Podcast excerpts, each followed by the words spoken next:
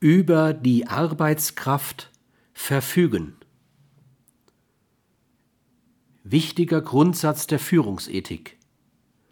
Mit dem Recht, über die Arbeitskraft zu verfügen, erwirbt der Unternehmer in keiner Weise auch das Recht, im Rahmen bestehender Gesetze oder Verträge beliebig über sie zu verfügen